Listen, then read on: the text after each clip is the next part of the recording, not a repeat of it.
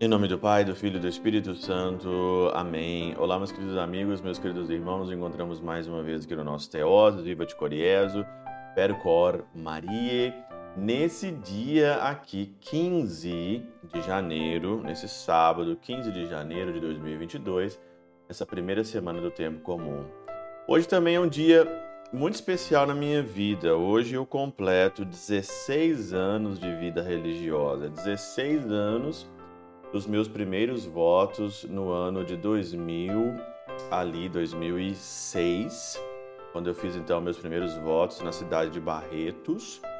Eu fiz então os votos de castidade, pobreza e obediência e hoje já são 16 anos, né? Inacreditáveis 16 anos. Pertenço à congregação dos Padres do Sagrado Coração de Jesus, indignamente pertenço à congregação e não sei, às vezes eu me pergunto por que, que eles me aceitaram, né, de fato, na congregação. É por isso que tento servi-la de todos os modos, sendo missionário aqui na Alemanha, trabalhando no nosso colégio, vivendo aqui no nosso convento, dentro da nossa casa, procurando, à medida do possível, ser um bom religioso, né? imitar a Cristo. Por isso que hoje o Evangelho né, de Marcos, no capítulo 2, versículo 13 a 17, fala sobre seguir. Jesus, então, ele passa ali e vê Levi, filho de Alfeu, sentado no posto de arrecadação de impostos ali, né? Na coletoria de impostos. E ele então diz: segue-me. E Levi levantou e seguiu o que, que é seguir Jesus? São Beda, aqui na Catena Áurea, diz o seguinte: mas seguir é imitar. Imitar. Fácil, imitar Jesus. Mas em tudo aquilo que você faz, em toda a tua vida, você precisa imitar Jesus.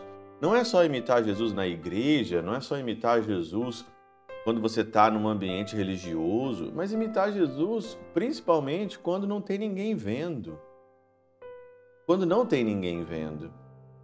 Imitar Jesus, e diz ainda que São Beda, e por isso, para que pudesse imitar o pobre Cristo, não somente no andar, mas sobretudo em espírito, abandonar o que lhe era próprio, aquele que costumava roubar o alheio Levi roubava o alheio.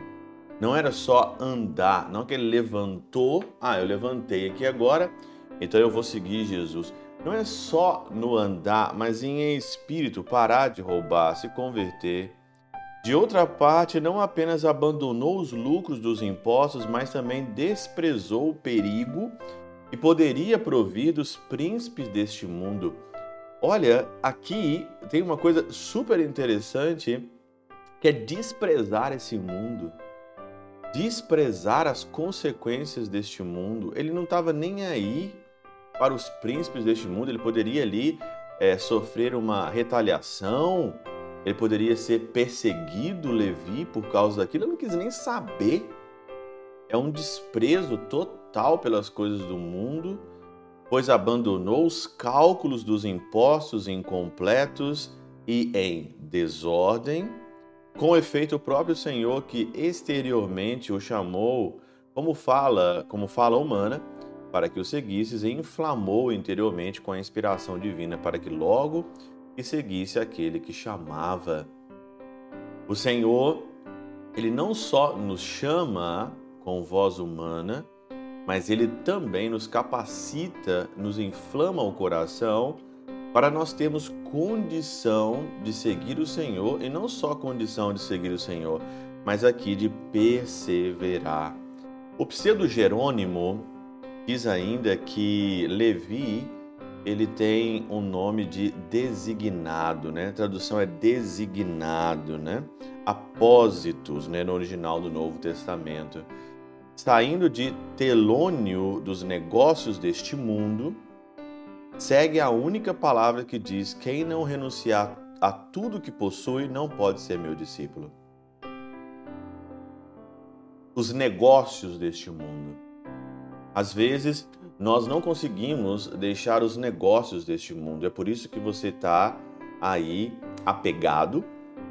E apegado às coisas, a gente não consegue andar, a gente não consegue seguir o Senhor como nós deveríamos seguir. Renunciar a tudo que tem, ter as coisas, mas não ser apegado. Se apegar à única coisa que é necessária nessa vida, se apegar ao amor de Deus. O resto simplesmente é resto. Pela intercessão de São Chabel de Mangluf, São Padre Pio de Peltrautina, Santa Teresinha do Menino Jesus e o Doce Coração de Maria, Deus Todo-Poderoso vos abençoe. Pai, Filho e Espírito Santo desça sobre vós e convosco permaneça para sempre. Amém.